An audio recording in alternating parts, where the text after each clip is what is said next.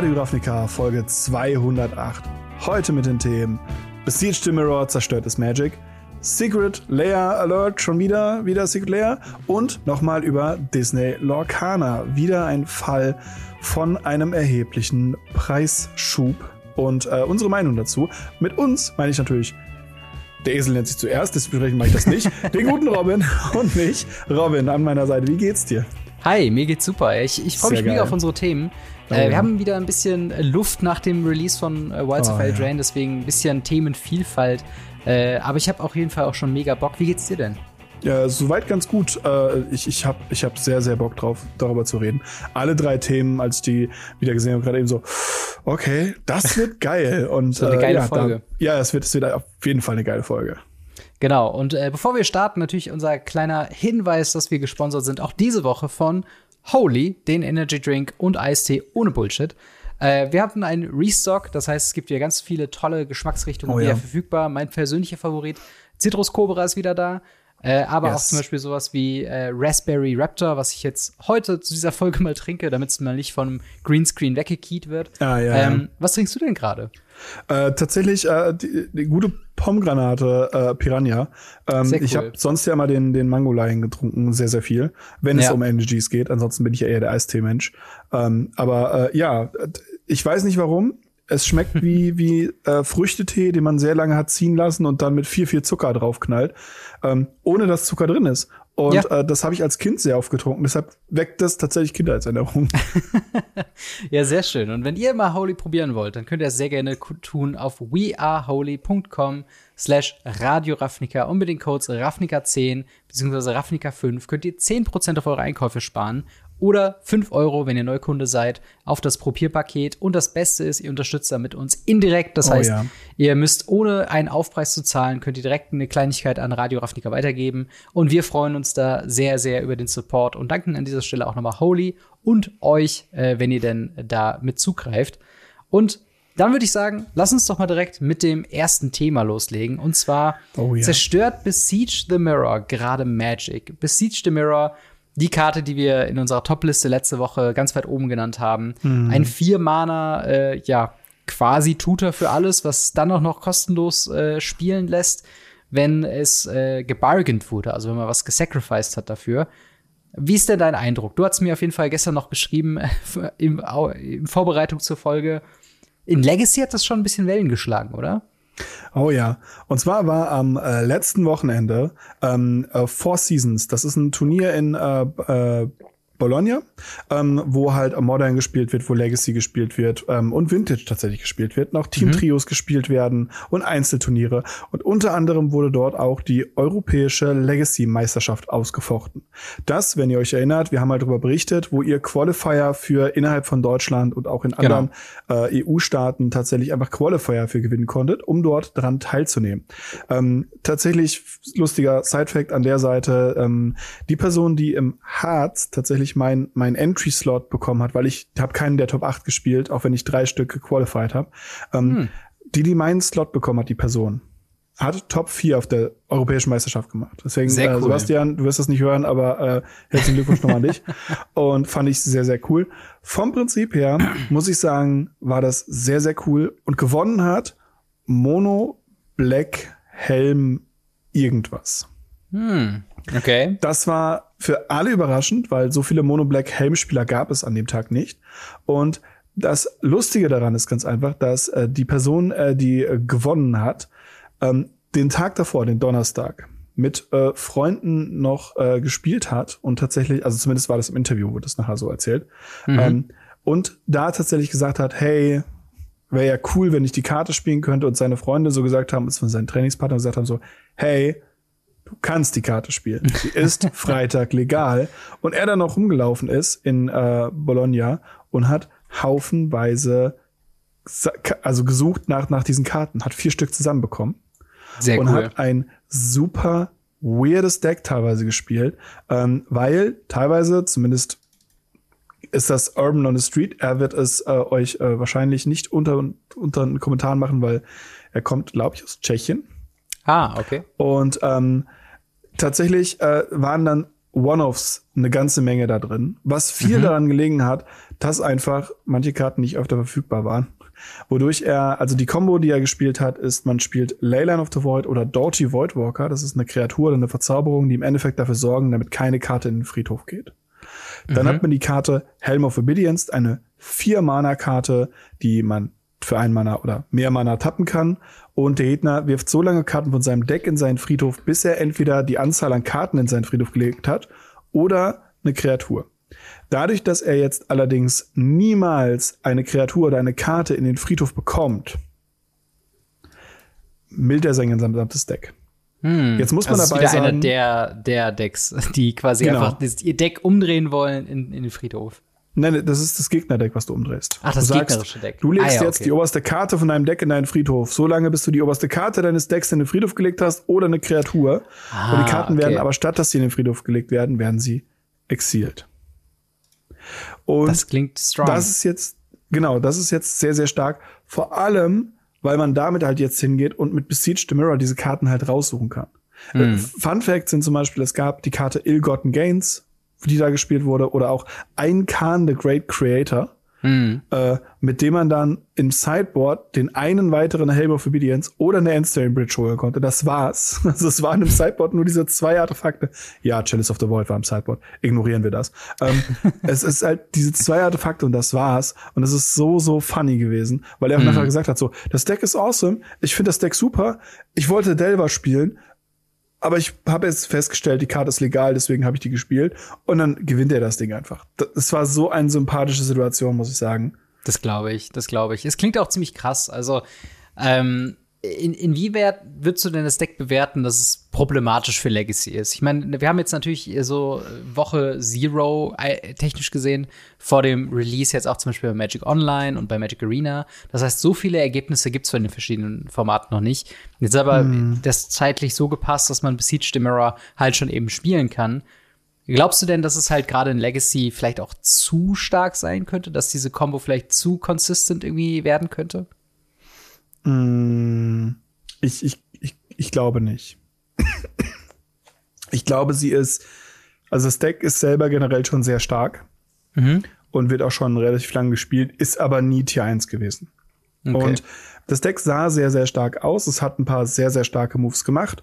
Ähm, vor allem sowas äh, wie äh, erste Runde, äh, ich glaube, einen Baumaster, into zweite Runde Shealdred das, das ist schon stark, was das Deck macht. Vor allem, weil man ja. mit der Sheoldred halt mit Besiege Mirror die, das One-Off rausgesucht hat. Hm. Aber ich glaube, das ist easy immer noch schlagbar. Ja, das ist doch auf jeden Fall schon mal, ähm, schon mal gut zu hören.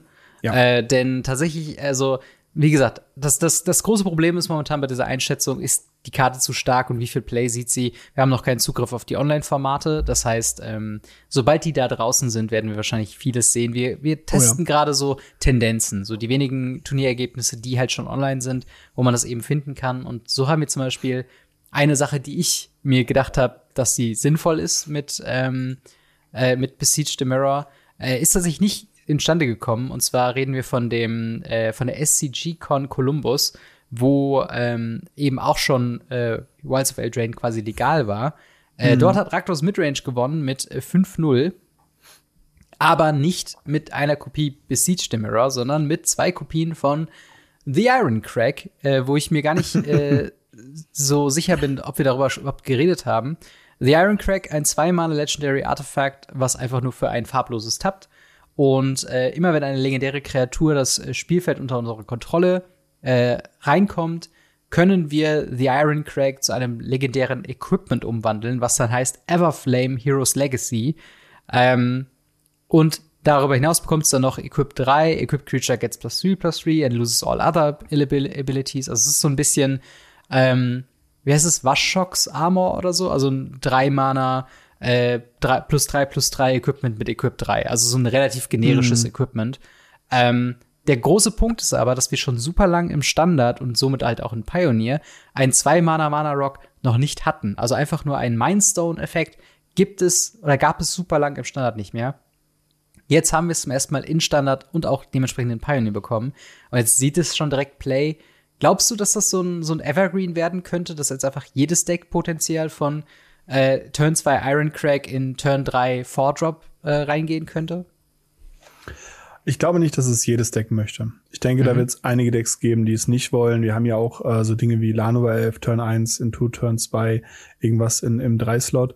Ähm, da gar keine Frage. Aber prinzipiell würde ich schon sagen, das Deck, beziehungsweise die, die, die Decks, die dabei möglich sind, mhm. die sind halt jetzt höher. Und ja. dementsprechend kann man das schon spielen, denke ich. Mhm. Aber vom Power-Level her kann ich es nicht wirklich hart einschätzen. Ja, ich finde es auch ein bisschen clunky, ehrlich gesagt. Aber mhm. das liegt auch ein bisschen daran, aktuelle Raktos Midrange-Listen, ich habe es ja eine ganze Zeit lang gespielt, die holen mich momentan nicht mehr so ab, weil sie sehr versuchen, mit einer, mit einer Feingliederung von One- und Two-Offs halt so mm. das Meta zu umschiffen. Und ich weiß, das machen Midrange-Decks halt eben, dass sie sich sehr anpassen und halt einfach gucken, was sie gerade brauchen. The Iron Crack, also so den, den, den Two-Drop äh, quasi dafür auszugeben, sich einen Mana nach vorne zu rampen, obwohl du auf der 3 äh, dein Fable of the Mirror Breaker hast, deine äh, Liliana of the Veil, deine Graveyard Trespasser oder Bonecrusher Giants. Also für meinen Geschmack hat man immer noch zu viel auf der 3 zu tun, hm. um da jetzt quasi sich direkt hoch zu rampen. Klar, aber auch eine Turn 3 Sheoldred macht schon extrem viel Sinn. Das äh, ja. kann schon echt ganz gut was bringen. Ähm, aber ich bin auch noch nicht so überzeugt von äh, The Iron Crack tatsächlich, zumindest im Main Deck. Aber ich bin tatsächlich froh, dass es sich noch mal ein bisschen was tut, dass man potenziell ja. von dieser ähm, Meta-Liste Raktos Midrange, dass man da vielleicht noch mal eine kleine Wandlung irgendwie drin sieht, was halt tatsächlich das, äh, das Deck noch mal voranbringen könnte. Hm. Ähm, tatsächlich finde ich auch spannend. Im Sideboard haben wir zwei Kopien von einer Karte, wo ich mir auch nicht sicher bin, ob wir darüber gesprochen haben. Ich glaube, wenn, dann ganz am Anfang von The End. Hm. Das ist ein Vier-Mana-Instant, ähm, was äh, zum einen zwei weniger kostet, wenn wir fünf oder weniger Leben haben. Und den Text hat, äh, du kannst eine äh, Kreatur oder einen Planeswalker ins Exil schicken. Danach schaust du ähm, den Graveyard, die Hand und die Bibliothek nach jeder Anzahl von ähm, Karten nach, die quasi denselben Namen haben und packt das eben ins Exil dann mhm. wird natürlich geschaffelt und für jede Karte, die aus der Hand exiliert wurde, zieht der Gegner eine Karte nach. Das heißt, yes. wir haben so ein bisschen diesen Necromantia Stonebrain-Effekt auf einen Removal-Spell für vier Mana. Wie würdest du das einschätzen? Ist das was, was potenziell Evergreen-Status erreichen kann, zumindest in diesen langsameren Formaten wie Pioneer oder Standard? Ja, Midrange auf jeden Fall. Ähm, ich, ich denke, das ist sehr gut im Midrange. Ich denke, es ist sehr, sehr flexibel, da was machen zu können. Ähm, es kann was removen, es kann vor allem Sheoldreds removen, was ja einfach für viele Midrange-Decks einfach ein Problem ist. Und ähm, ja, ist einfach eine, eine, eine nette Karte, die halt auch Spiele finden kann, denke ich. Voll. Und ich, ich, ich bin da auch voll bei dir. Ähm, ich finde es auch stark, weil auch viele Karten, wenn man sie runterbricht, oder viele Decks in Pioneer immer um einen Keypiece irgendwie drumherum gebaut wird. Also wir mhm. haben äh, die Nixos äh, Ramp-Decks, die Monogreen Devotion-Decks, die sehr um Kahn aufgebaut sind, die kann man hier mit The End erwischen und hat nie wieder Kahn-Probleme. Alternativ könnte man auch ein Cavalier of Thorns äh, damit mm. exilen und hat halt nicht mehr diesen, ähm, diesen Endloszyklus mit Storm the Festival, weil das ja das, was quasi das wieder neu äh, zum Laufen bringt, dass der halt ja. eben Nixos reinnimmt, man hat wieder viel Mana. Das heißt, und selbst sowas wie Greasefang könnte man damit erwischen und sagen, okay, deine Combo-Strategie funktioniert jetzt mal einfach gar nicht mehr. Äh, so, ein bisschen muss ich sagen, also ich meine, es ist vier Mana für immer noch ein Removal. Ja. Das heißt, es ist nicht broken. Ja, potenziell zwei. Oder potenziell zwei, je nachdem, wie, wie bitter es gerade aussieht. Und ich mag die Option, dass man es halt, dass man so einen spielbaren Necromantia-Effekt eben jetzt im Format hat. So ein hm. bisschen habe ich aber Sorge, dass man dadurch halt so ein bisschen die, die Deck-Kreativität einschränkt, weil sagen wir mal, die Pianala-Decks, die es jetzt gerade so mm. gebrewt, die gebrewt werden, so, die sind halt komplett um Pianala gebaut. Dieser Spell nimmt Pianala komplett aus dem Deck raus und kann halt dafür sorgen, dass man halt nur noch gezwungen wird, generische Midrange-Piles zu spielen. Einfach nur, äh, weil man sich nicht mehr auf so eine, eine Key-Creature oder einen Key-Planeswalker irgendwie verlassen kann, weil die halt weggehauen ja, ja, man kann ihn ja auch beschützen. Also so ist es ja. Das nicht. stimmt, das stimmt. Da muss ja. man halt ein bisschen safer spielen, den besser beschützen können. Ja. Und ähm, ja, ich denke, dass da ist schon schon einiges drin. Ich finde es halt auch noch spannend, dass mhm. ähm, wenn wir jetzt mal weg von von von Legacy und Modern gehen, ich glaube Standard habe ich jetzt noch nicht so viel mit Besiege Mirror tatsächlich gesehen, aber nee.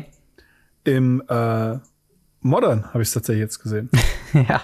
Und zwar im, im, im Modern im Mono Black Coffers, beziehungsweise mhm. im Mono Black Control, wie auch immer ihr das Deck nennen wollt. Ist halt ein Deck, was Cable Coffers und äh, Urbox spielt. Mhm. Und da sieht man die Karte mehrfach teilweise drin, ähm, die halt eine ne Möglichkeit hat, hier den profanen Tutor, der halt normales Deck durchsucht, nach einer Karte, den oben drauf legt, aber halt erst sehr, sehr spät, ähm, rauszunehmen, weil ähm, wenn man, wenn man die, die, die Karte nicht unbedingt casten möchte, sondern auf die Hand nehmen möchte, weil es zum Beispiel March of the Wretch Sorrow ist, hm. kann man das tatsächlich auch machen. Und das vergisst, vergisst man ja auch ziemlich, ziemlich ja, schnell. Das stimmt. Ja, total. Also ich finde es halt, also ich meine, ich glaube, wir sind uns einig, dass die Mono Black Koffer Stacks in Modern so dass das Hauptziel ist, wenn wir sagen, mhm. okay, Besiege äh, the Mirror wird in Modern Play sehen, dann wird das wahrscheinlich sehr weit vorne sein oder das Raktor Scam Deck. Ähm, und ich finde es halt tatsächlich, äh, es macht halt überraschend viel Sinn, ist eben da zu spielen, eben das, weil man halt sehr viel ja. rampen kann. Tatsächlich der Bargain-Effekt ist natürlich auch großartig, wenn dein ähm, The One Ring zum Beispiel gerade anfängt, äh, wirklich ein bisschen zu sehr weh zu tun, ja. kann man den eben wegsacrificen, kann sich dann noch irgendwie den nächsten entweder raussuchen oder halt die Sheoldred oder was man gerade eben braucht. Ja. Äh, gesagt, oder auch Khan wird ja hier auch gespielt. Orkish Bowmaster ist so gut einfach. Ja, ja. Und die Synergien schreiben sich schon fast ein bisschen, bisschen von alleine. Ähm, mm. Hast du dir denn schon deine Kopien von Besiege the Mirror eigentlich gesichert? Ja, alle vier Stück. Sehr gut.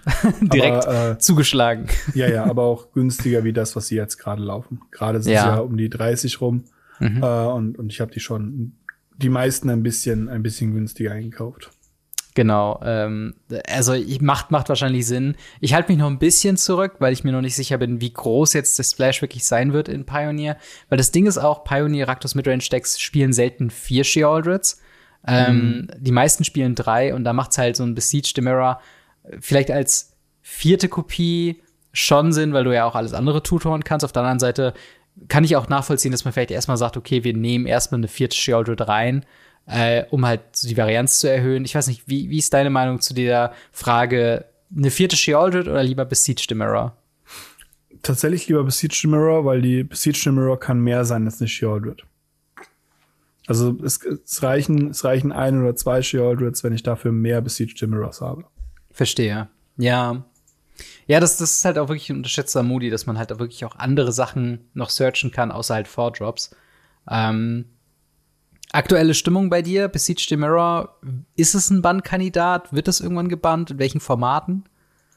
Gebannt nicht. Es ist eine sehr gute Karte, es ist eine sehr starke Karte. Ich mhm. finde die Karte sehr, sehr schön, aber gebannt würde ich jetzt auch nicht sagen. Ja. Ja, ich, ich bin mal gespannt, äh, wie sich das entwickelt. Also momentan habe ich so ein bisschen im Gefühl, dass wir uns in einem Monat oder zwei vielleicht ein bisschen darüber unterhalten werden, okay, mhm. entweder Besiege the Mirror oder tatsächlich auch The End könnten problematisch werden in Pioneer. Ähm, mhm. Einfach nur, weil das eine halt offensichtlich ziemlich krass ein Search Engine eben halt sein kann für allerlei schlimme Sachen. Und mhm. The End könnte halt eine zu gute Lösung sein auf alles, was keine Spells sind. Also keine, keine Instant oder Sorceries. Ähm, deswegen, ich, ich bin mal gespannt, aber ich muss sagen, ich mag auch einfach, dass wir jetzt ein bisschen wieder Bewegung in den Formaten so drin haben. Mhm. Und dass man halt da so ein bisschen noch mal was, äh, ja, rausholen kann. Ähm, ich weiß nicht, hast du sonst noch neue Wilds of Eldraine Karten, die gerade schon Play sehen oder schon ausprobiert werden in verschiedenen Formaten? Mm, ich glaube sonst nicht. Ich wüsste sonst tatsächlich nichts. Also wir haben noch nicht viel. Genau, also wir haben noch äh, Not Dead After All in ja, Raptor Scam, aber yes. einfach nur, weil es halt es ist halt die nächste Version von diesem einen schwarzen Mana. Eine Karte, die zerstört wird, kommt mit einem 1-1-Counter wieder. Also ja. das, also revolutioniert jetzt nicht das Deck wirklich, deswegen ist es so eine halbe Anerkennung, aber technisch ja. gesehen ist es eine neue Wilds of Eldraine-Karte, die viel Play sieht, weil Raktos genau, Game halt immer ein halt, beliebtes Deck ist. Es ist halt, es ist halt so ein, wie so ein Undying Malice oder so ein Feign Death, nur halt jetzt halt noch mit einem Enchantment dabei, äh, mhm. was man einfach noch mal opfern kann für Ding, aber ansonsten Genau, um zum Beispiel sein Besiege the Mirror zu bargain, wenn man noch nichts hat zum mm. Sacrificen. Also ja, also es wird, es bleibt spannend. Ähm, ich, wie, wie ist so dein Eindruck gerade von Wilds of Eldraine als Set? Glaubst du, es ist ein geglücktes Set? Glaubst du, es ist kein geglücktes Set? Ähm, wie, wie siehst du das gerade? Ich finde das Set ganz nett. Ähm, ich habe dasselbe Problem, was ich oft mit diesen Sets habe, die diesen Zusatzslot haben. Das habe ich zu Strixhaven gesagt, das habe ich mhm. zu March of the Machine, äh, doch March of the Machine gesagt, das habe ich zu Brothers War gesagt, das sage ich auch hier. Die Karten im Set werden, bis auf wahrscheinlich ein, zwei Ausnahmen, in Grund und Boden gehen, was die Preise angehen. Und die mhm. Zusatzkarten hinten drin werden halt auch sehr, sehr günstig werden im Vergleich. Ähm, was uns als Spieler natürlich freut. Ähm, ich muss aber sagen, so meistens hat es den Sets nicht gut getan. Hm, verstehe. Ja, das, das kann ich nachvollziehen. Ich muss sagen, momentan freue ich mich noch so ein bisschen. Also ich freue mich vor allen hm. Dingen beim FNM wieder ein neues Set bald zu haben und nicht seit wie vielen Monaten eigentlich äh, March of the Machines zu öffnen. Und eigentlich ist es mittlerweile, man hat jede Karte schon mal irgendwie gesehen und geöffnet und man denkt sich so, ja, okay, jetzt die nächste Paired Up Legendary mhm. Rare, die man nirgendwo spielt, habe ich jetzt auch keinen Bock drauf. Jetzt habe ich zumindest so ein bisschen das Gefühl, okay, wir haben wieder die Möglichkeit, coole Karten rauszuziehen, die viel wert sind, wie halt Besiege the Mirror ähm, oder, oder auch sowas wie die Iron Crack, was jetzt nicht teuer mhm. ist, aber theoretisch halt eben spielbar ist. Ähm, und darüber hinaus halt noch dieser, dieser ja, Verzauberungsslot ist immerhin noch ganz nett. Äh, und hier und da könnte ja ein Blood Moon oder ein anderer äh, teurerer Effekt mal auch drin sein. Deswegen ich freue mich grundsätzlich jetzt mit Wilds of Eldraine ähm, und mal schauen, wie lange es dauert, bis auch dieses Set wieder alt wird. Ähm, mm. Aber an der Stelle, wie seht ihr das mit Wilds of Eldraine? Wie seht ihr Besiege the Mirror und die anderen Karten, über die wir jetzt in diesem Segment gesprochen haben? Findet ihr sie gut? Findet ihr sie schlecht? Findet ihr sie bannwürdig oder noch nicht? Äh, Schreibt uns sehr gerne in die Kommentare oder ins Discord. Das würde mich sehr, sehr freuen, da von euch zu lesen. Und wir schwingen uns mal ins nächste Thema und zwar haben wir wieder eine neue äh, Super Drop, eine äh, Fall Super Drop von Secret Lair 2023. Ähm, es sind wieder eine ganze Menge verschiedene Pakete, die da geschnürt worden sind mit individuellen Secret Layers, dann ein Bundle von den Secret Lair, dann ein Foil Bundle von der Secret Lair und natürlich das Bundle Bundle mit irgendwie beidem verpackt.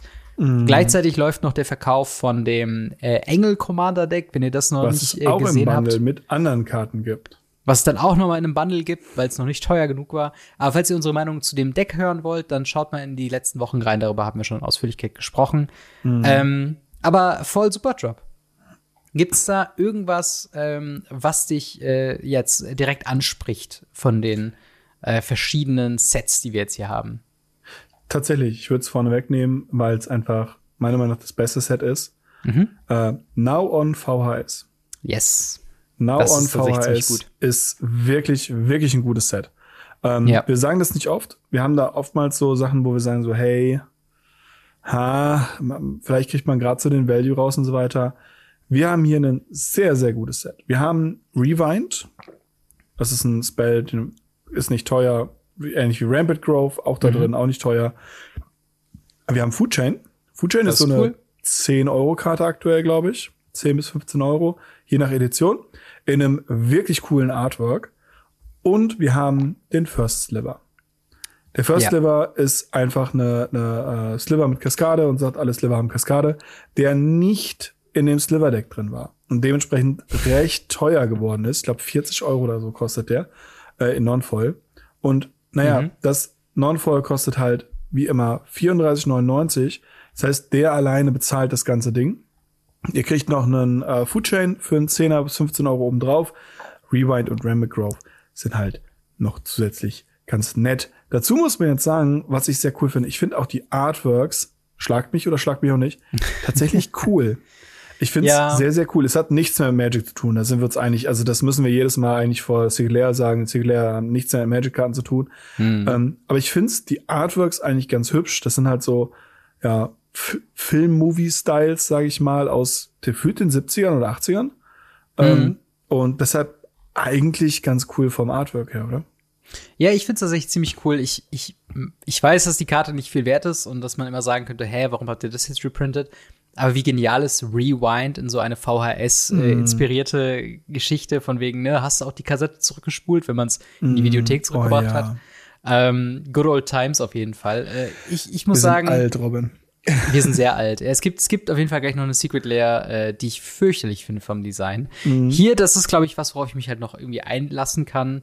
Ähm, weil ich meine, es wird viel mit Informationen so hin und her geworfen. Also Food Chain zum Beispiel, dass so der Verweis, dass es ein Enchantment ist, eben so auf, als Sticker drauf ist. Da könnte man sagen, mhm. okay, vielleicht ist das nicht so super ersichtlich so, aber im Großen und Ganzen sind wir uns alle einig, dass das halt mehr um die, ähm, ja, um die Repräsentation eben geht. Und äh, ich würde ja auch zustimmen, dass The First Sliver hier so drin ist. Ich, das kann nur ein, ein, äh, ein Versehen sein oder es kann nur falsch mhm. gerechnet worden sein. Vielleicht hat man das vor der Sliver Secret Layer irgendwie konzeptioniert und da war das First Sliver sein, ja. teuer, aber noch nicht so teuer. Aber ich, ich pack, also ich bin auf jeden Fall bei dir. Das ist der Gewinnbringer dieser Super Drop. Ähm, und könnte sich halt allein schon deswegen lohnen, weil man dann sich wirklich einen First Sliver holen kann, ähm, der halt ja. auch das Geld wieder reinbringt. Also ich hoffe, dass es ganz viele Leute tun, die Foodchain günstig wird. Und mir fehlen noch Foodchains, vier Stück. Ja. Und ähm, Foodchain ist ja auch ein Commander-Staple tatsächlich dementsprechend, yes. also für starke Commander. Ähm, und äh, mir fehlen immer noch vier Foodchains und 15 Euro ist für mich eine Foodchain einfach nicht wert. Mhm. Äh, wenn sie so auf 8, 9 Euro gekommen ist, dann kaufe ich mir vier Foodchains. Genau. Aber ja, das ist auf jeden Fall, glaube ich, mit Abstand die beste Secret Layer aus dem, aus ja. dem Pack. Ich pack mal direkt die Secret Layer mit rein, ähm, die ich fürchterlich finde. Ähm, aufgrund von einer Karte, und zwar die, die Drop, die ich meine, ist Keep Partying Hard, Shred Harder mhm. than you previously thought is possible. Es ist mal wieder eine, eine Metal-orientierte, ähm, eine Metal-Cover-orientierte Secret Lair Drop. Und was absolut gar nicht geht, meiner Meinung nach, ist der Tavish Saat. Hm. Holy shit, was zum Teufel macht diese Karte? Was will diese Karte von mir? Wie viel, also was sind die Fähigkeiten auf dieser? Ich kann es nicht lesen, ich kann nichts erkennen. Es ist ein cooles Artwork, das, das gebe ich dem, dem Designer, äh, aber mein Gott, ist das convoluted und du kannst einfach gar nichts mehr erkennen. Also, mm. das ist für mich der Inbegriff von nicht nur hast du hier keine Farbe drin, es ist komplett in schwarz-weiß, ähm, aber du musst dir deine Informationen wie so ein Wimmelbild einfach suchen, was jetzt welche Karte macht. Und das auf dem Tavash Saat, der auch noch nicht mal sonderlich gut ist, finde ich halt echt hardcore. Ich weiß nicht, ist da meine Meinung übertrieben oder, oder stimmst du wieder einigermaßen zu? Ähm, ich, ich, ich muss sagen, ich finde äh, das Artwork schon cool, aber es ist halt nichts mit einer Magic-Karte zu tun. Ja. Und für mich ist halt sowas immer ein, ein Graus. Mhm. Weil ich stelle mir dann immer vor, jemand nutzt den wirklich als Commander. Ja. Weil der ist ja ein Partner-Commander aus Commander Legends. Natürlich. Und dann stelle ich mir vor, so, jemand nutzt den wirklich, keine Ahnung, mit, mit Wild Smasher the Fierce, der hier auch drin ist, mhm. ähm, als Commander-Partner. Und ich denke mir so, boah. Ja, also. Wirklich? Ich, ich kann es nicht anders sagen. Also ich, ich weiß, ich bin da wahrscheinlich jetzt ganz, ganz äh, nicht, nicht Kunst-appreciative, was das angeht, aber ich finde, das ist einfach vom, vom reinen Design her einfach eine sehr schlecht designte Magic-Karte. Ja. Im Sinne von, ich weiß nicht, was diese Karte von mir will. Ich kann sie nicht ja. lesen, ich kann in keiner, also es ist viel zu viel Text drauf dafür, dass man es halt nicht sehen kann. Partner ist versteckt unter dem rechten Arm, dass das ein Commander sein kann unter dem linken Arm. Ich meine, wie gesagt, wirklich das Artwork an sich ist großartig. Aber äh, ein bisschen natürlich Geschmacksgeschichten so, aber als Magic-Karte ja. nicht besonders empfehlenswert. Und vor allen Dingen, wenn es doch auch besser geht. Also guck dir äh, Godo äh, Bandit Warlord an. Das ist, das ist zum Beispiel so ein Secret Lair Design, da kann, mich, da kann ich mich hinterstellen. Ich finde, du hast immer noch eine gewisse Anatomie drin. Es sieht immer noch aus wie ein mhm. Metal-Cover. Es ist ein cooles Design, es ist ein cooles Artwork, aber ich kann auch alles lesen und der Text ist halt überschaubar. Also, yes. das ist direkt schon mal tausendmal besser. Ähm, oder tatsächlich auch der von dir eben äh, nannte Vile Smasher. Finde ich auch ein sehr ikonisches Artwork. Du hast klare äh, Definierung von, wo der Rules-Text drauf ist. Du hast ja. Power Toughness, du hast Partner mit drauf. Da komme ich komplett hinter. Aber dieser äh, Tavish. Saat, fürchterlich. Fürchterlich. Wobei ich sagen Design. muss, äh, äh, Jessica ist bei mir nicht besser tatsächlich. Ja, das ähm, stimmt, das stimmt. Jessica hat bei mir genau diese eine Schrift getroffen, die ich persönlich einfach nicht lesen kann. Also ich, ja. ich bin ganz, ganz schlecht, diese Schrift zu lesen, weil ja. All Caps, All ähm, äh, äh, äh, hier kursiv mhm. ist für mich ist für mich nicht lesbar. Ich, ich kann dir nicht sagen, was diese Karte kann oder tut. Ja. Ähm, ich musste sie auch nachgucken tatsächlich. Und ähm, ich habe sie erst erkannt, als äh, was es überhaupt ist, als Mhm. ich sie gesehen habe, dass sie halt auch eine Partner-Commanderin ist und so weiter und so fort. ja. Und da- das ist für mich auch ganz, ganz schlecht. Also generell das ganze Ding, ja, es ist cool, dass wir so Metal-Cover haben. Wir hatten das jetzt schon Mhm. zweimal ähm, mit, mit Party Hard, Tread Harder oder Ja. auch ähm, äh, ja, anderen Sachen damit oder Party Harder, Shredder Harder oder sowas war das. Ja, irgendwie sowas. Es ist schon, schon ganz witzig, dass sie das halt weiterführen. Ich muss aber sagen, Hedi finde ich wirklich schlimm. Und Ja, leider. tut mir bitte den Gefallen, nutzt das nicht als Commander. Neulinge, Ja. die sich an den Tisch setzen und sich vorstellen, okay, das ist mein Tavish Slat mit meiner Jessica Schrin Reborn und dann müsst ihr die Sachen erklären. Die denken auch, die spielen nie wieder Commander mit euch. Ja, das ist halt auch das Problem. Ich will, will bei der Jessica sagen, dass zumindest der Text halt schwarz hinterlegt ist. Also man kann schon sagen, wo du hingucken musst, damit du es lesen kannst. Ich stimme dir aber auch zu, dass es nicht sonderlich lesbar ist. So. Ähm, und ja, das, das ist so ein bisschen mein Part für unleserlichste Secret Layer ever. Ähm, ich weiß nicht, was, was gibt's noch von den anderen, äh, was dich so eventuell Was hältst du denn würde? von, also äh, nicht mich abholen, aber was hältst du denn von The Gatewatch, beziehungsweise Ah, The ja. Baseballing? Ja, Magic the Baseballing. Es Ja. ist wieder ein, also nettes Gimmick. Nettes Gimmick, genauso wie die Just Add Milk. Ähm, Fürchterliches Design, weil halt einfach der eigentlich relevante Text ist auf der Rückseite. Und eigentlich musst du die Karte halt umgedreht in die Sleeve reintun, damit du weißt, ähm, was sie quasi macht. Ähm, und halt die Wahl der Karten ist super bizarr für mich. Also klar, es sind die originalen Planeswalker. Es ist die Original Ajani, Jace, Liliana, Chandra und Garuk. Aber das sind halt auch gleichzeitig irgendwie die schlechtesten Planeswalker, die man Ja. hätte nehmen können, oder? Also, Ja, was ist das denn für eine, für eine Entscheidung gewesen? Ja, also wir sollen dann wahrscheinlich irgendwas Ikonisches hervorbeschwören. Alle sagen, oh, das war die ersten Planeswalker, total super. Äh, und das sind, es sind ja auch Leute von der, von der Gatewatch tatsächlich. Beziehungsweise Mhm. ich gar nicht, bin mir gar nicht sicher, ob Garuk bei der Gatewatch war. Irgendwer wird mir das in die Kommentare schreiben, Sicherlich. wer alles bei der Gatewatch war. Aber ich meine, Ja. Garuk wäre gar nicht in der Gatewatch gewesen, Hm, ähm, äh, sondern äh, Nissa. stimmt, stimmt. Weil wir ja. haben das Eid von Nissa und nicht das Eid von Garok. Egal. Ähm, ich find's, find's auch ganz, ganz fürchterlich, äh, dass man hinten drauf die ganzen relevanten Sachen hat, finde ich ganz schlimm. Ähm, vor allem umgedreht bringt's halt auch nichts, weil man sich auch fragt, so, hä, was für eine Karte spielst du? Hm. Weil umgedreht, vorne rum kann ich zumindest noch sagen, hey, ich erkenne die Karte. Rückrum wüsste ich nicht mehr, ob es eine Magic-Karte ist. ja, das Äh, stimmt. Also das ist ganz, also das ist auch eins, was ich ganz, ganz schlimm finde. Es wiederholt sich, dass wir Sachen hier ganz, ganz schlimm finden. Wobei ich sagen will, zur, zur Ehrenrettung, wenn man sie einfach Mhm. betrachtet als lustige Gimmicks und nicht unbedingt als spielbare Magic-Karten, es ist schon witzig, was für lustige Facts die hinten drauf haben. Also zum Beispiel Mhm. ähm, bei, bei Jace hinten drauf, die haben so diesen orangenen Slot mit, ähm, mit so, mit so äh, Achievements. Und Jace Beleren äh, hat hinten drauf One Planeswalker of the Year in 2010, 2011, 2012, Punkt, Punkt, Punkt. Oder auch so Kleinigkeiten wie, äh, wohin sie das erste Mal geplaneswalkt sind. Äh, und einfach so ein paar Facts dazu. Das finde ich halt, das finde Ja. ich halt nett, wenn man halt das akzeptiert als ein Sammelstück für ähm, einfach nur, wenn man halt die Charaktere mag und dass man halt so ein bisschen halt was zum Sammeln haben will. Zum Spielen würde ich dir auf jeden Fall zustimmen, ist das halt sehr äh, weirde, also zwar ein sehr weirde Planeswalker, weil spielt man eigentlich, glaube ich, gar nicht mehr so wirklich. Ähm, und halt diese, diese Aufteilung auf Front und Backside ist halt super, super komisch. Ich will aber sagen, ich, ich würde mich sehr freuen, wenn sie ein sehr vertrocknetes altes Kaugummi dann auch bei der Secret Lair mit dazu bringen. Oh, das weil cool. das gehört zu Baseballkarten ja eigentlich auch mit dazu. Ja, oder ist halt der erste Nicole Bolas dahinter? Als Oh. Trainer. Oh ja, das wäre das wär tatsächlich witzig. Ja. Ähm, was sagst du denn zu, zu der neuen Artist Series? Ich, ich finde es immer Hm. bizarr, wenn man so die, die Karten sieht und sie werden ja immer verrückter vom Design mit zweiseitig, mit äh, Referenzen auf andere Sachen. Dann siehst du die Artist Series und sie wirken überraschend normal. Hm.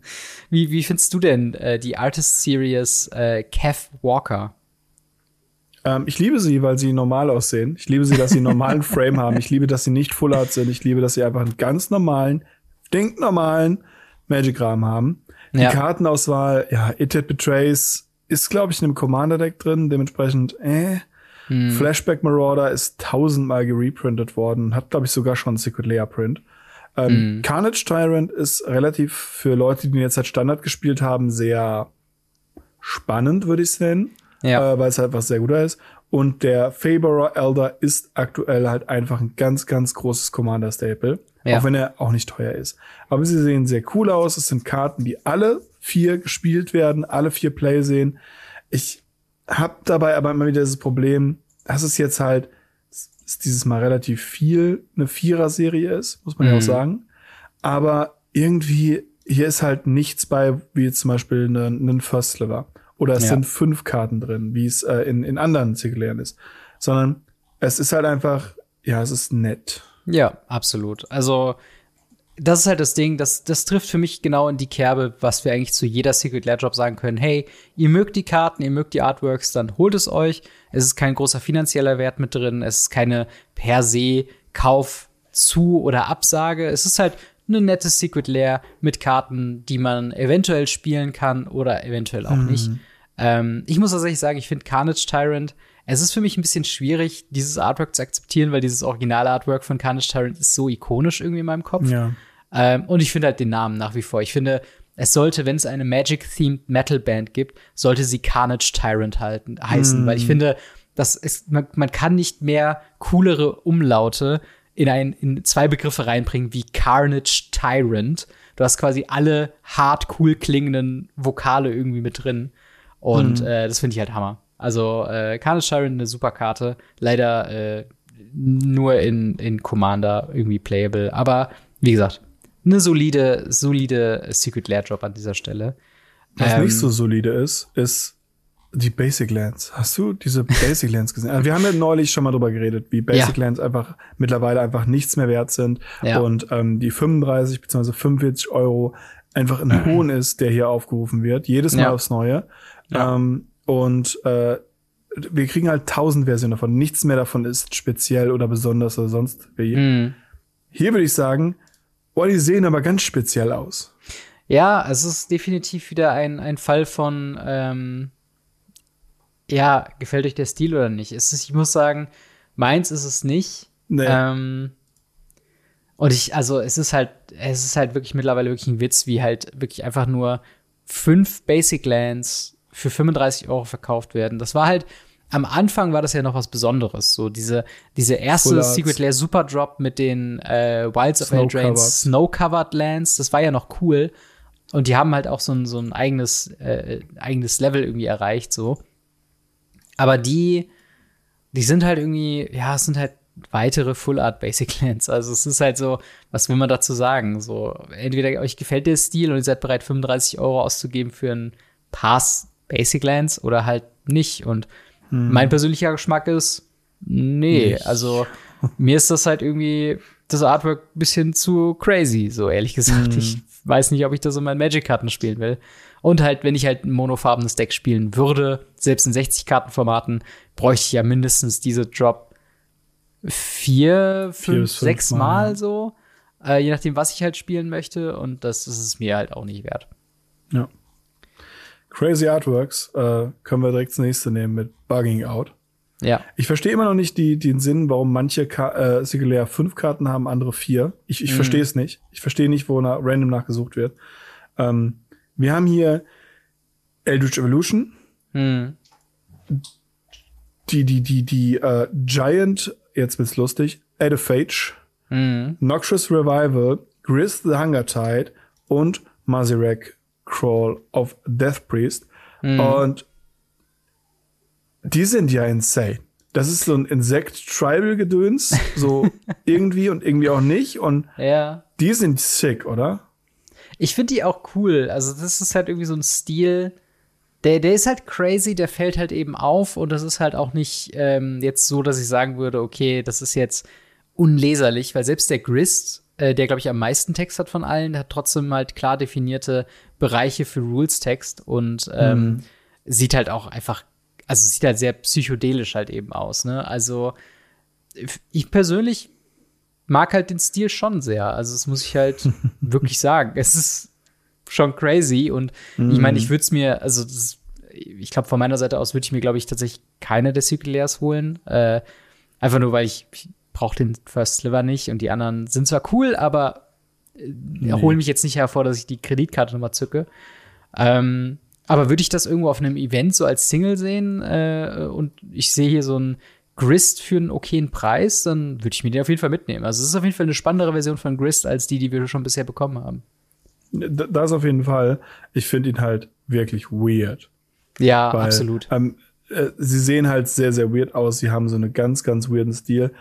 Viele Leute mögen das bestimmt. Ähm, unser Greenscreen wird es hassen, aber ansonsten, äh, ja, es ist. Ja. Ja, es ist sehr spannend. Den Grist war ja auch kurz zum Überlegen, ob ich den irgendwie spielen will, aber nee, nee, ja. nee. Wir haben, wir haben aber noch eine letzte äh, ja. Secret Layer, über die wir noch nicht gesprochen haben. Das ist Absolute Annihilation.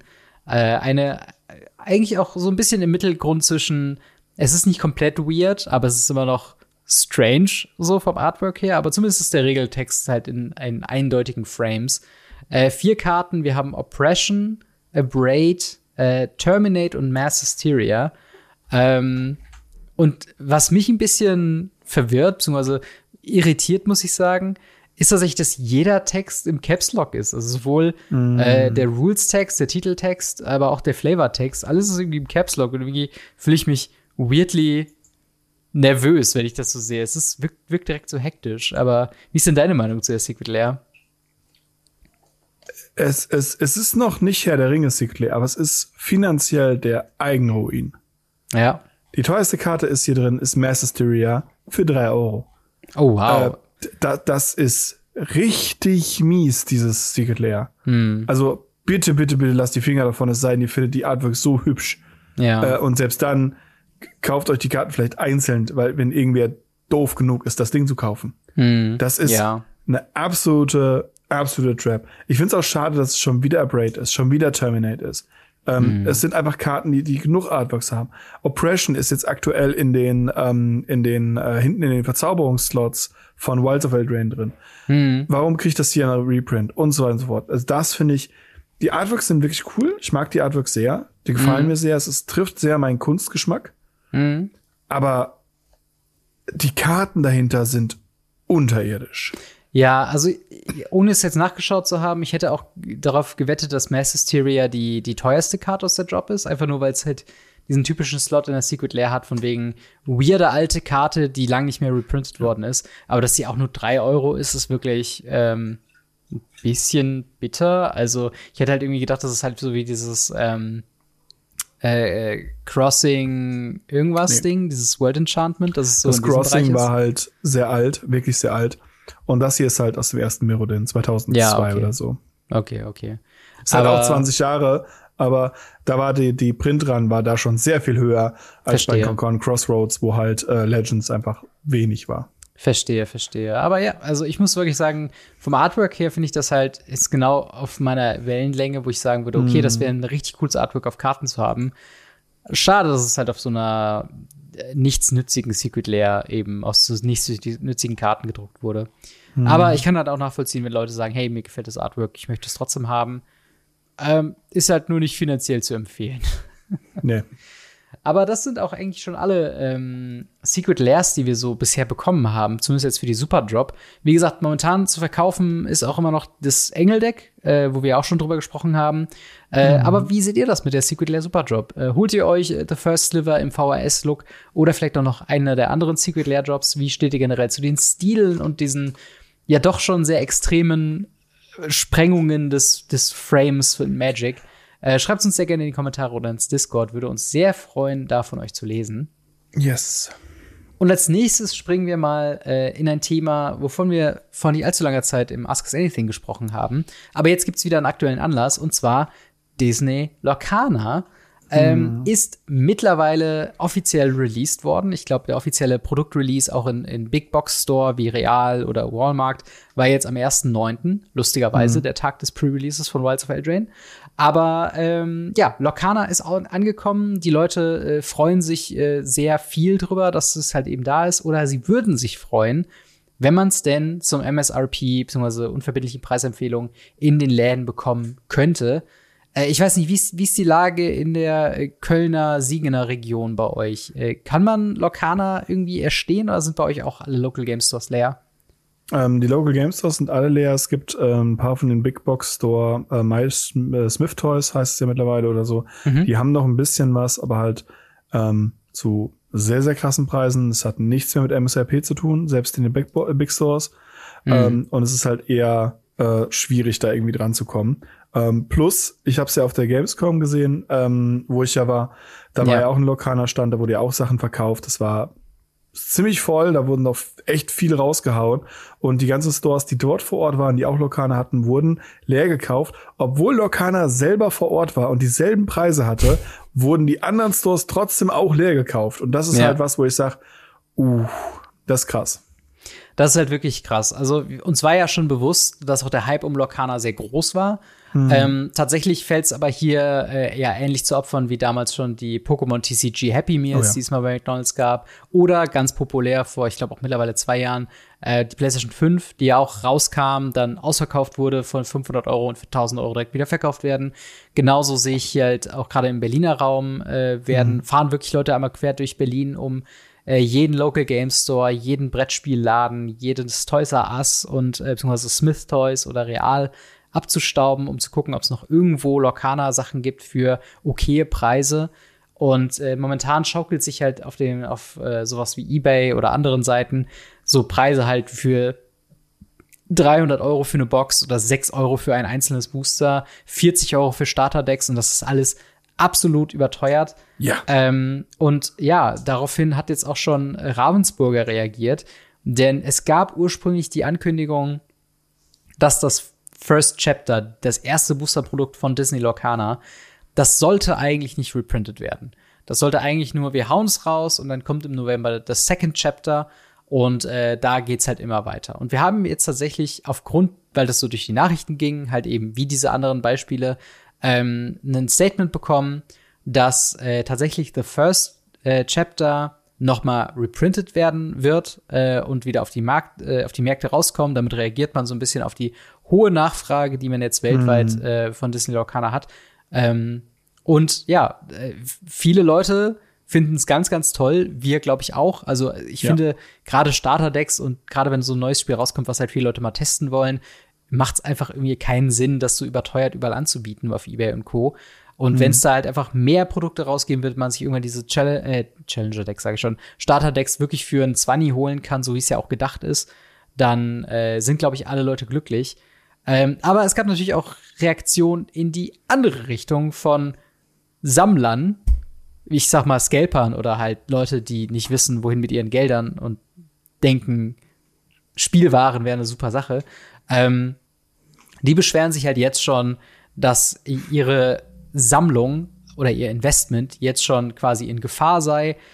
Ich weiß nicht, ist, ist das so ein, so ein Punkt, wo so ein Sammelding wie jetzt auch in Magic, also ist das so eine Entwicklung von so einem sekundären Markt, die gesund ist, oder ist das jetzt einfach nur der, der Gold Rush, wo man einfach guckt, okay, ich will hier jeden Penny so schnell wie möglich abgreifen, bis der Hype wieder vorbei ist?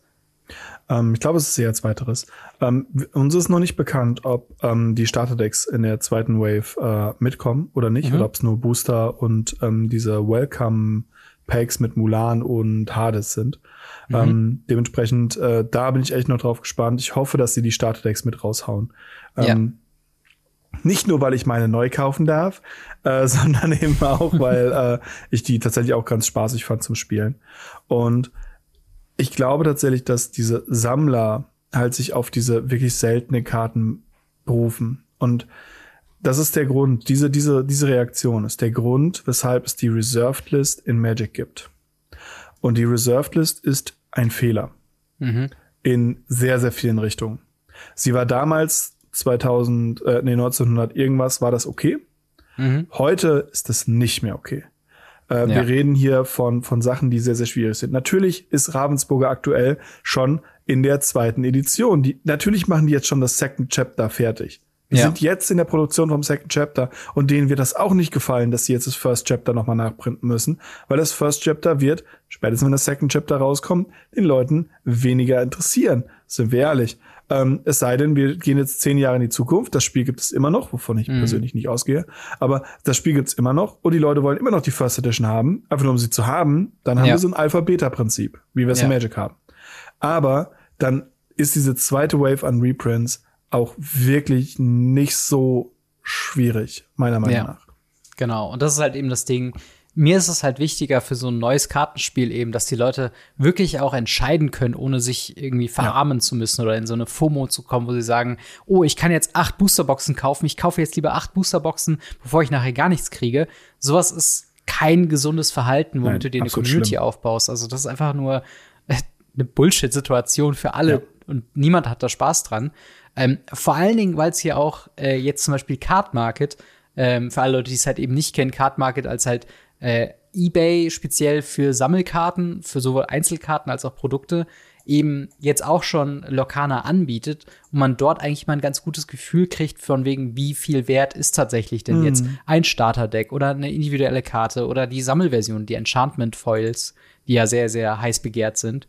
Ähm, der Markt ist jetzt quasi gerade am Starten und an dieser Stelle alle Leute, die sich äh, ja, umschauen und, und wollen ihre Starterdecks oder sonst irgendwas bestellen, guckt mal auf Card Market. Da habt ihr, glaube ich, den besten Käuferschutz tatsächlich auch, wo es halt dann auch mm. heißt, okay, jemand hat euch übers Ohr gehauen oder irgendwas nicht losgeschickt. Da wird nicht über Ebay gesagt, ja, ey, können, können wir nichts machen, sondern mm. da sind halt mhm. Leute, die machen das schon seit Jahren für Magic, für Pokémon, für Yu-Gi-Oh!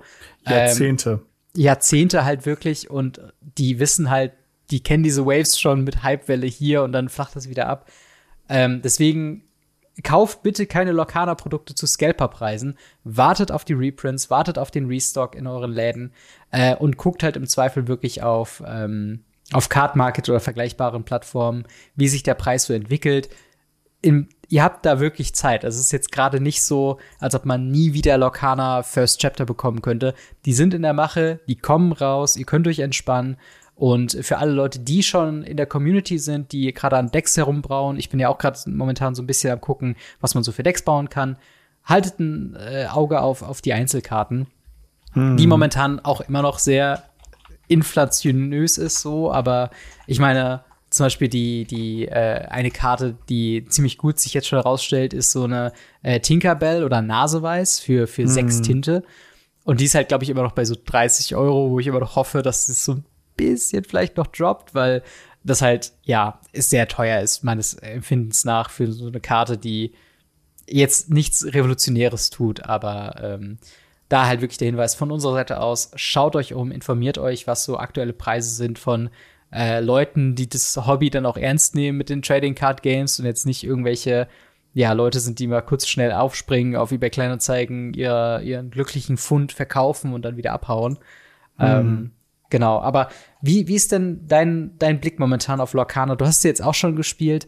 Ähm, ist das was, was Potenzial hätte, tatsächlich auch noch längerfristig interessant bleiben zu können? Oder glaubst du, es ist schon ein schwieriger Markt und wir müssen jetzt gucken, wie es halt ist, wenn der Hype einmal äh, quasi etwas abgeflacht ist? Genau, davon würde ich ausgehen von dem Letzteren. Es ist äh, vom, vom Prinzip her, äh, es ist einfach ein sehr, sehr nettes Kartenspiel, was ähm, für Kinder als Target hat, ähm, was die, die Pokémon-Persona praktisch äh, einnimmt und auch mhm. diese Leute abholen wird. Ähm, es ist, hat kein tiefes Gameplay, es wird niemals meiner Meinung nach ein tiefes Gameplay bekommen oder halt nicht so tief wie zum Beispiel Magic oder Yu-Gi-Oh! Mhm. Es wird immer davor schippern. Ähm, es ist nicht so, dass die eine Competitive-Szene anstreben, sondern es soll die Casual-Szene anstreben. Wir haben aktuell nicht mal Comprehensive Rules. Das bedeutet, wir wissen aktuell nicht mal, ob Turniere Best of One oder Best of Three gespielt werden, hm. weil es keine Regeln dafür gibt. Ja. Und das bei Release, das zeigt einfach schon, wie egal ihnen die Competitive-Szene eigentlich ist.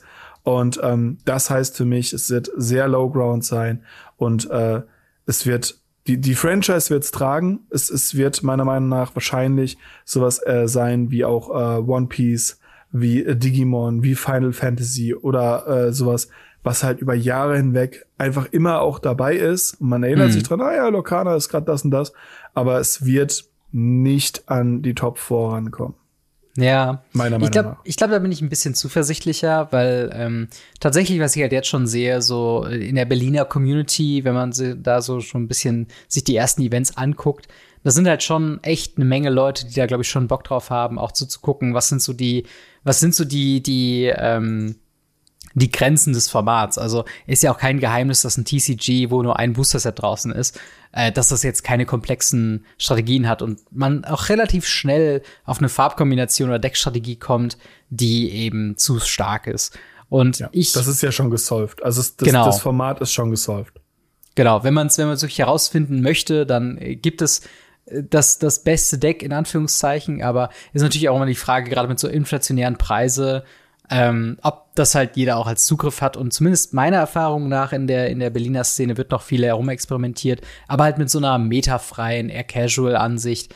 Und äh, ja, es ist halt immer so ein, so ein Zeitthema, inwieweit das halt Form annimmt man hat mir versichert, dass sie auch ein bisschen auf Turniere eben gucken wollen, aber Ab sie wollen natürlich auch erstmal viele, viele verschiedene ähm, ja, Bereiche eben anstreben. Und auf jeden Fall der Sammlerbereich mit halt eben den Enchanted Foils.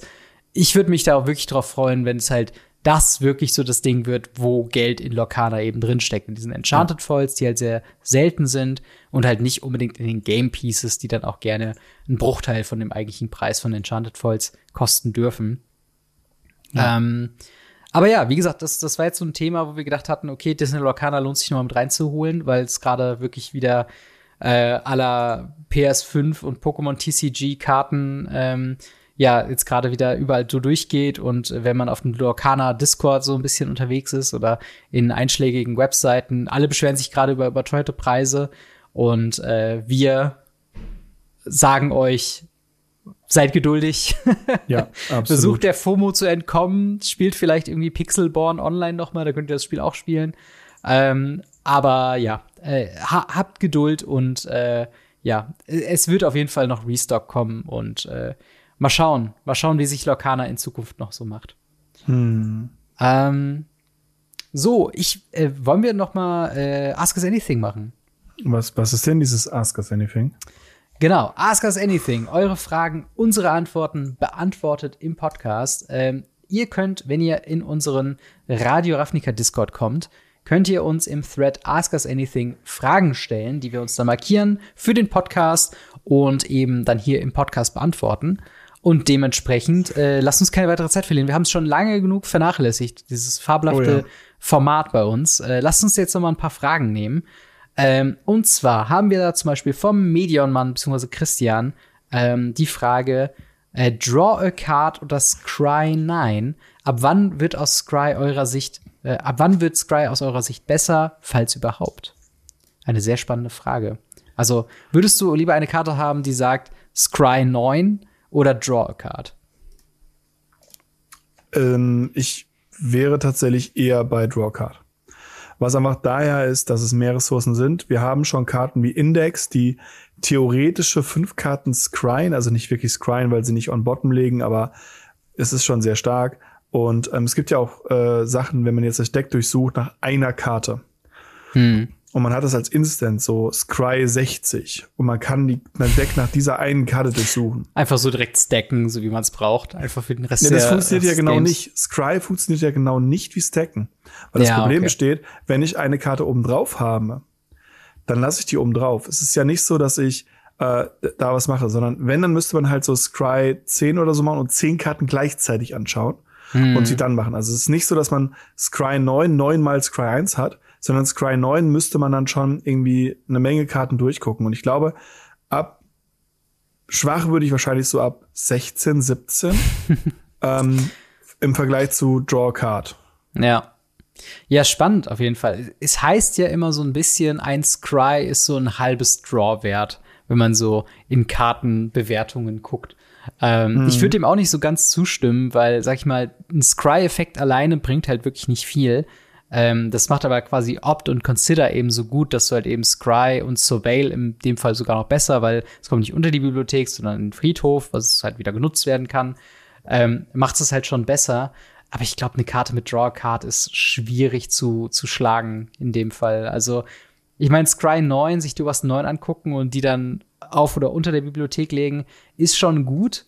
Aber, ähm, ah, weiß nicht. Also, wenn da nicht noch Scry 9 Draw a Card draufsteht, weiß ich nicht, ob ich die spielen würde. Ja. Ähm, dann haben wir von Dexter2K, der schreibt, ihr wirkt immer so harmonisch zusammen. Hattet ihr schon mal Streit? Ja, Marc, da, da musst du mich selbst mal erinnern. Hatten wir überhaupt schon mal Streit? Nee.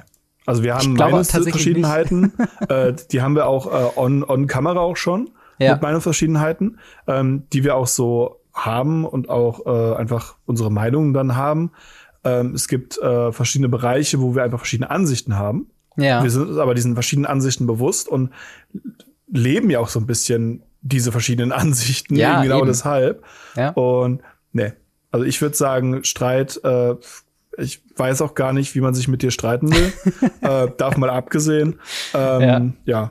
Ja, ich, ich, bin, ich bin allgemein kein Mensch, der zu Streiten neigt. Das stimmt schon, ja. weil einfach nur die Tatsache, also ich, ich bin halt einfach ein recht kommunikativer Mensch und versuche halt einfach nur halt mit sehr vielen Begriffen zu arbeiten, die klar machen, dass meine Meinung keine allgemeingültige Wissensbestand ist, der für alle so ja. gelten muss sondern das ist halt, ne, es ist meine Meinung und du kannst eine andere Meinung haben, aber das ja. heißt ja nicht unbedingt, dass es halt irgendwas anderes ist. Solange wir jetzt mhm. nicht beleidigend werten und dazu neigen nee, wir auch beide nicht, also von daher. Nee, ich denke, da, da sind wir einfach kommunikativ. Wir wissen beide, dass wir beide nicht genau. perfekt sind und beide Fehler machen und äh, wir reden ja auch offen darüber. Also natürlich Voll. war auch Sachen, ähm, wir hatten zum Beispiel, kann ich immer wieder ganz schön erzählen, eine sehr starke Meinungsverschiedenheit damals, als wir umgestellt haben vom äh, Podcast in die einzelnen Folgen. Ja. Dass ja, ich ja, ähm, weil das habe ich ja favorisiert damals doch so, mhm. gesagt, hey, müssen wir machen. Und ähm, es war halt erstmal natürlich mehr Arbeit und ein anderer Workflow und so weiter. Mhm. Und da waren wir doch sehr, sehr verschiedener Meinung. Ja. Äh, aber das haben wir da einfach ausdiskutiert und gesagt, hey, wir probieren das jetzt einfach mal aus. Genau. Und es ist auch nicht so, dass man nachher sagt so, ja, hm, siehst du, guck mal hier, sondern hey, cool, wir haben es weitergeschafft oder wir hätten auch bei anderen Sachen, wo wir auch dran gescheitert teilweise sind, ja? wo wir sagen so, hey, okay, uh, we fucked up, aber dann nicht, nicht, nicht, ich hab's dir gesagt und sonst was, sondern das ja. ist halt dann die Gemeinschaft, weil ja, wir machen das hier gemeinsam. Absolut. Und das ist halt eben das Ding so. Ich weiß auch noch, damals habe ich auch noch super viele Meinungen von anderen Content-Creatoren, von Freunden reingeholt. Einfach nur, um halt so eine verschiedene Meinung zu holen, ähm, weil es hat sich im ersten Schritt so angefühlt, als ob wir irgendwas YouTube-Leuten erstmal wegnehmen, wenn wir nicht mhm. den Podcast allgemein veröffentlichen. Dass wir jetzt, was wir jetzt daraus gelernt haben, ist halt, dass super viele Leute von euch eben auf spezielle Themen mehr anspringen als auf den gesamten Podcast. Also da macht es mehr ja. Sinn für euch, euch 20 Minuten was zu, keine Ahnung, Bannings oder Turnierergebnissen anzuhören, als eine Stunde lang zu Bannings und Turnierergebnissen, aber auch über neue Previews oder über unsere persönliche Meinungen oder andere Themen. Und das sind halt so Sachen, die lernt man halt, die diskutieren wir auch und da bin ich halt auch, aber auch immer sehr dankbar um halt eben Gegenstimmen. Ähm, hm. Akzeptiere aber auch halt, dass es halt ja kein persönlicher Angriff ist. Deswegen, hm. also Streit an sich ist halt sehr, ähm, ja, tue ich sehr wenig und bin ich aber auch dankbar drum, weil Streit ja. selten was Positives ist, meiner Meinung nach. Eigentlich nie. Genau, dann haben wir von äh, LibLab1 die Frage: Hallo Marc, äh, hallo Robin, hallo Marc, was sagt ihr zu den neuen Judge-Promos? Die stehen ja schwer in der Kritik. Seht ihr das auch so? Äh, genau, da, das sehen wir auch so und das hatten wir in der letzten Woche sehr intensiv besprochen. Das war, mhm. glaube ich, äh, noch äh, nach der Frage, die gestellt worden ist. Aber ganz kurz, ähm, was ist deine Meinung zu den Judge-Promos? Ja, die sind halt genauso Bullshit wie die Länder, Secret Layer Länder, die wir ja. heute besprochen haben. Genau, also echt nicht das, was man haben möchte, wenn man die Arbeit von Judges, äh, die unbezahlt mhm. ist, die aber auch freiwillig ist, aber wenn man die halt irgendwie wertschätzen will, dann bietet man denen eben keine Basic Lands an. Das ist so ganz mhm. grob gesagt äh, unsere Meinung dazu. Mehr dazu äh, könnt ihr in der Folge von letzter Woche reinhören. Ähm, dann haben wir hier noch eine Frage von Zieselzunge. Der schreibt Medal äh, Robin und Mark. Ich glaube, das ist eine Art von Begrüßung, die mir nicht bewusst ist. Mhm. Ähm, da es ja immer mehr Crossover gibt, äh, für wie realistisch haltet ihr es, vielleicht mal eine Zusammenarbeit mit Dark Souls, Bloodborne etc. geben würde, da es vom Setting äh, schon im Universum passen würde? Also ich nehme mal an, mhm. da, bietet, da redet er von den, von den Soulsborne, beziehungsweise äh, äh From Software Games. Äh, wie realistisch wäre das denn von der Lizenz her? Also es ist nicht verknüpft mit einer großen IP, äh, könnte man doch eigentlich machen, oder? Ähm, ja und nein. Das ist genau das Problem, was, was wir haben. Ähm, es ist nicht verknüpft mit einer großen Lizenz. Damit ist es aktuell noch relativ günstig. Mhm. Auf der anderen Seite ist es auch nicht verknüpft mit einer großen Lizenz. Dementsprechend hat es auch nicht die Reichweite. Mhm. Das ist halt genau der Punkt. Ich meine, jeder Dark Souls-Spieler oder Bloodborne-Spieler sagen, nein, also alle meine Freunde haben, alle meine drei Freunde haben das Spiel gespielt. Äh, das hat eine riesen Community, wo ich sage, ja, Dark Souls ist nicht, ist kein kleines Spiel. Mhm. Bloodborne ist kein kleines Spiel. Wir reden von Herr der Ringe. Wir reden mhm. von Doctor Who. Wir reden von Walking Dead Größe. Massentaugliche Sachen. Mhm. Und Dark Souls und Bloodborne sind nicht massentauglich. Und wollen Jein. sie auch gar nicht sein. Wollen ja, sie auch genau, gar nicht ja. sein. Also, ich glaube halt, in der, in der Nische Gaming, äh, wenn man sie überhaupt noch als Nische nennen würde, ist ja schon relativ ja. große Industrie. Da ist es, glaube ich, schon bekannt, aber wenn es halt mhm. wirklich darum geht, wie kriegt man den Otto-Normalverbraucher irgendwie an, mm. an so ein System, dann ist, glaube ich, halt Elden Ring, Dark Souls und so weiter tatsächlich vielleicht schon ein bisschen zu nischig. Ähm, die Frage ist aber auch allgemein mit diesen Crossover-Sets, wie will man Herr der Ringe noch toppen? Weil das mhm. nächste mhm. große Booster-Set, was wir bekommen werden, ich rede jetzt nicht von Assassin's Creed, aber halt von Final Fantasy, selbst da würde ich argumentieren, dass es wahrscheinlich nicht diesen allgemeinen Appeal für alle gibt, sondern dass es halt wieder eine sehr nischige oder sehr, nicht sehr nischige, aber immer noch die Gaming-Sparte mehr anspricht, was durchaus Sinn macht in Magic. Aber ich glaube nicht, dass so viele Leute, ähm, wenn man jetzt einfach auf der Straße gehen würde, hey, kennen Sie Cloud Strife von Final Fantasy VII? Da sagt vielleicht nur jeder dritte Jahr und auch nur ab einem gewissen Alter. Also das ist halt so ein bisschen das Ding, da glaube was halt, gibt's wenn da noch du für IPs? und sagst so, hey, kennst du Final Fantasy? Ähm, wirst du in der in der Masse mehr Leute finden, die einen Final Fantasy gespielt haben, mhm. als ein Bloodborne oder einen ja. Dark Souls. Genau dasselbe ist ja auch mit Assassin's Creed. Assassin's Creed hinzugehen und zu sagen, hey, hast du mal Assassin's Creed gesehen oder gehört oder sonst was? Ja, habe ich äh, kann ich mit diesem Charakter verknüpfen. Meistens kennen ja nur Ezio Auditore, der Rest ist ja sowieso mhm. total irrelevant. Ähm, aber ich könnte jetzt keinen Charakter aus, aus, aus, aus Dark Souls oder Bloodborne. Ich habe die Spiele selber, ich habe, glaube zwei Minuten Dark Souls gespielt in meinem Leben, ähm, bis ich gesagt habe, nee, ist kein Spiel für mich. Und ähm, Dementsprechend äh, kann ich dir gar nichts daraus sagen und auch ich kenne auch aus Geschichten nichts, aus Videos nichts und so weiter und so fort.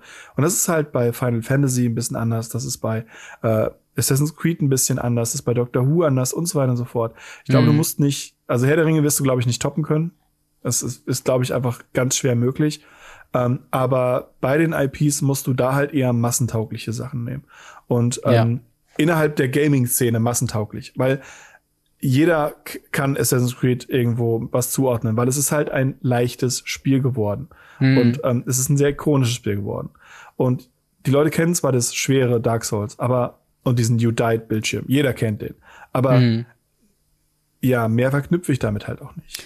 Ja, es ist halt, ist halt schade, weil ich muss halt sagen, ich finde alle diese, diese From Software Games, die haben halt einfach so einen unfassbar krassen Appeal für Leute, die halt so ein bisschen übersättigt sind von diesem ganzen äh, Cutscene, äh, fokussierten, story-driven Gameplay, weil im Endeffekt kannst du entweder die komplette Welt von Dark Souls komplett ignorieren und dich einfach nur quasi auf den Gameplay einlassen. Aber wenn du halt einsteigst, dann hast du halt auch wirklich eine Grundlage. Du merkst, es ist alles gut durchdacht und das ist alles hat Hand und Fuß und ebenso ikonisch sind, wenn du erstmal da drin bist, auch die Charaktere. Also so ein äh, Gwyn Lord of, of Cinder zum Beispiel, der, der Endboss von Dark Souls 1, der ist halt, das ist halt so ein ikonisches Bild, wenn du zum ersten Mal da reingehst in, in diesen, in diesen, durch diesen Boss-Fork, den du da hast, und du siehst einfach nur diesen Charakter, wie der halt einfach auf dich zuläuft mit seinem brennenden Schwert. Da brauchst du keine Cutscene, um zu checken, dass das ein super ikonischer Moment gerade ist, so. Und das auf so einer Karte festzuhalten, das würde mir schon das Herz aufweichen, auf jeden Fall. Und so gäbe es mhm. für Elden Ring und auch für Bloodborne gäbe es so viele Momente, wo ich sagen würde, boah, mach einen Screenshot oder, oder, oder nimm einen Screenshot, gib's einen Artist und der zeichnet das Full Art Borderless nach, wäre ich sofort dabei. Da wäre ich, da wäre ich riesen, da wäre ich aber auch, da muss ich auch zugeben, da bin ich halt Fanboy, muss ich halt auch sagen. Ich bin ein riesen From Software Fan und äh, finde die Games halt großartig und ja, das äh, das dazu. Mhm. Ich würde es mir mega wünschen. Äh, ich würde auch sagen, dass es zumindest für eine kleine Secret Lair oder für Commander Decks oder sowas schon reichen könnte. Aber ich sehe auch den Punkt, dass äh, man immer versucht, so breit wie möglich zu streuen. Ne? So Street Fighter, Final Fantasy, Assassin's Creed. Dinge, die halt so bei allen angekommen sind. Und da kann ich auch verstehen, dass da jetzt nicht sofort Dark Souls aufploppt. Ähm, hm. Dann machen wir noch eine letzte Frage für heute. Yes. Und zwar von Sabo. Äh, dort wird gefragt, setzt ihr eure Karten eigentlich regelmäßig gegen aktuellere Versionen, äh, weil sie ein für euch besseres Artwork haben? Oder macht ihr sowas gar nicht, beziehungsweise nur bei besonderen Karten? Eine sehr spannende äh, Aussage, vor allen Dingen, weil wir ja mit vielen Reprints jetzt in letzter Zeit konfrontiert worden sind.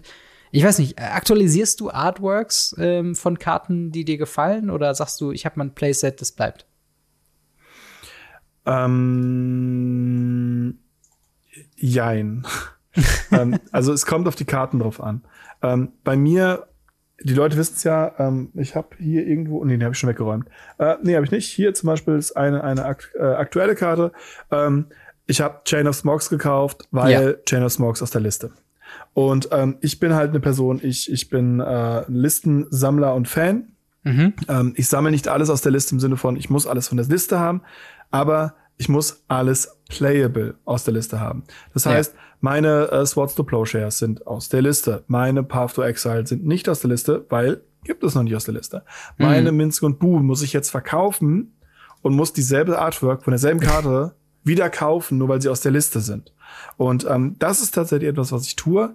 Ähm, ansonsten habe ich mal so ein paar Karten, wenn ich sie mal ziehe und sie auch im Commander besitze, dann tausche ich sie mal aus. Ähm, aber das ist auch nur wirklich nur das eine Commander. Und ansonsten tausche ich die eigentlich nur gegen Listkarten aus. Verstehe, verstehe. Tatsächlich hängt es bei mir immer so ein bisschen davon ähm, äh, an, was halt, also wie hoch der Auf, der, der, der, der Aufwand wäre, da die Karte jetzt äh, da auszutauschen, tatsächlich. Weil, mhm. ich sag mal so, als jetzt zum Beispiel in dem neuen Herr der Ringe-Set irgendwo äh, Consider reprintet worden ist mit einem neuen Artwork. Das ist das zweite mhm. Artwork von Consider, was es halt gibt, von einer relativ jungen Karte noch.